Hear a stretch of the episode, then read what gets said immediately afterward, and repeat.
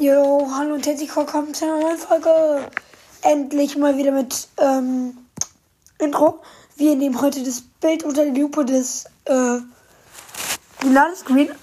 Und was mir als erstes aufgefallen ist, ist, dass da bei diesem Tickköniger, seht ihr ja im Podcast mit, die komischen Lego-Türmchen da sind.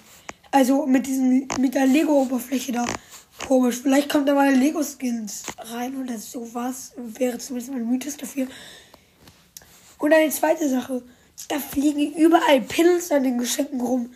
Ich weiß gar nicht, was das bedeuten soll. Vielleicht bedeutet das, dass die Geschenke von den jeweiligen Brawlern sind. Oder für die jeweiligen Brawler.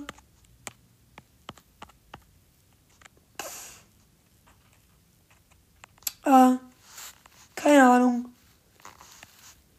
Aber, äh, ja. Ähm, dann haben wir noch, natürlich noch den, äh, also da ist erstmal, da ist noch dieser Hut da mit diesem Auge drunter, also mit so einem komischen Ding.